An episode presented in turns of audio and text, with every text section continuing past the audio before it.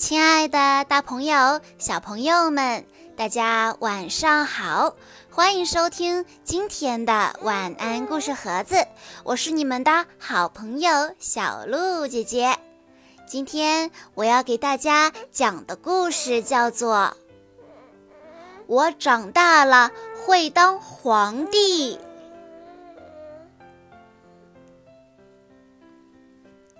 妈妈。为什么大家都叫我小鸡呢？有一天，小鸡这样问鸡妈妈。鸡妈妈回答说：“因为你就是一只小鸡呀，我的孩子。”小鸡想了想，又问：“那我长大以后还是小鸡吗？”不，我的孩子，那个时候你就是公鸡了，就像你爸爸那样。小鸡有点担心的问：“那公鸡都做些什么呢？”鸡妈妈回答：“早上太阳升起的时候，公鸡就要唱歌，把我们农场上的动物和农夫都叫醒。”小鸡说：“那我长大了可不想做公鸡了。”啊！鸡妈妈很吃惊，问他：“那你想做什么呢？”小鸡说：“我想当皇帝。”鸡妈妈附和着：“好吧，我的小皇帝，就这样吧。”小鸡兴冲冲地说。我要去告诉大家。小鸡在路上遇到了农夫的猫。小鸡说：“猫你好，我是来告诉你，我长大了会当皇帝。”猫喵喵地说道：“那你去跟狗说，叫它别再咬我了。”小鸡说。狗你好，我是来告诉你，我长大了会当皇帝。你呀，别再咬猫了。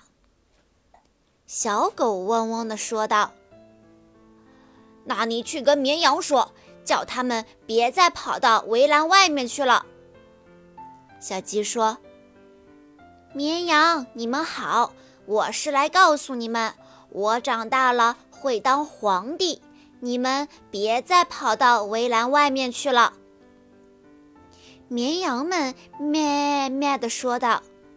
“那你去跟奶牛说，叫它别再吃我们的草了。”小鸡说：“奶牛你好，我是来告诉你，我长大了会当皇帝，你别再吃绵羊的草了。”奶牛哞哞地说道：“那你去跟驴子说，叫它别再喝我的水了。”小鸡说：“驴你好，我是来告诉你，我长大了会当皇帝，你别再喝奶牛的水了。”驴昂昂地说道。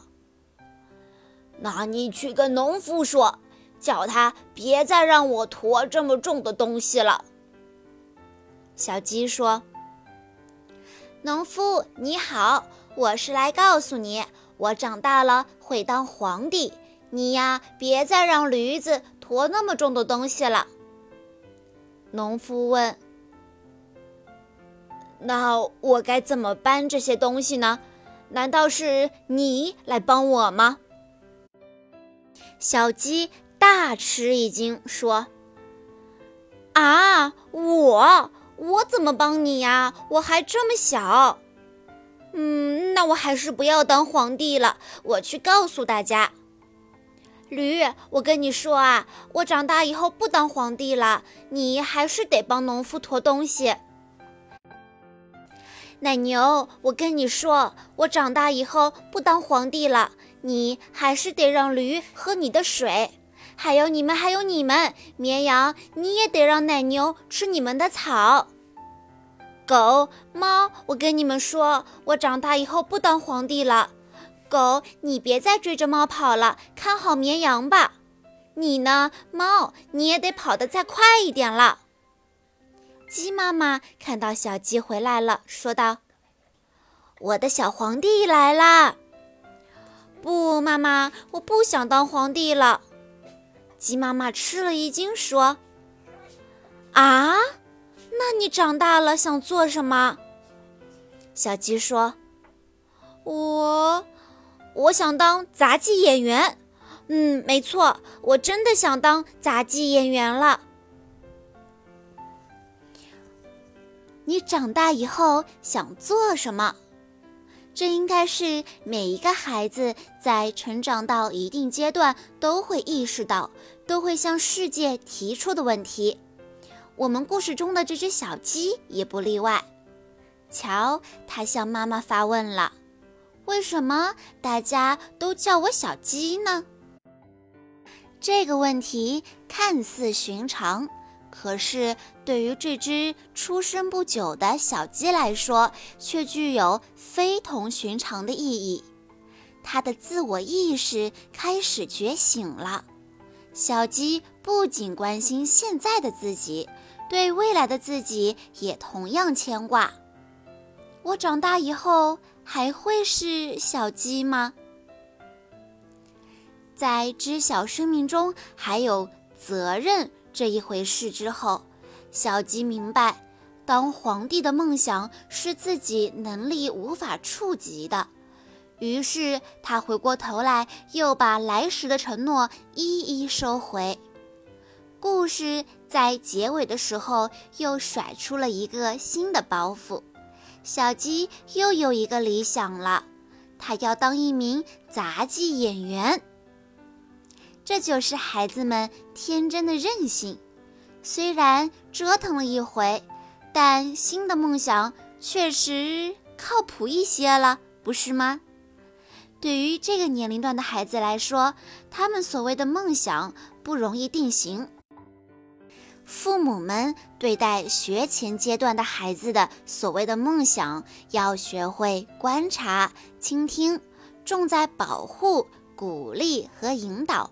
而不要急于帮助孩子定型拍板。随着孩子年龄增长和心智的逐渐成熟，在他们不断的摸索尝试中，梦想可能会变得比较执着和坚定。好啦，亲爱的小朋友们，今天的故事到这里就结束了。感谢大家的收听，更多好听的故事，欢迎大家关注微信公众账号“晚安故事盒子”。我们明天再见喽。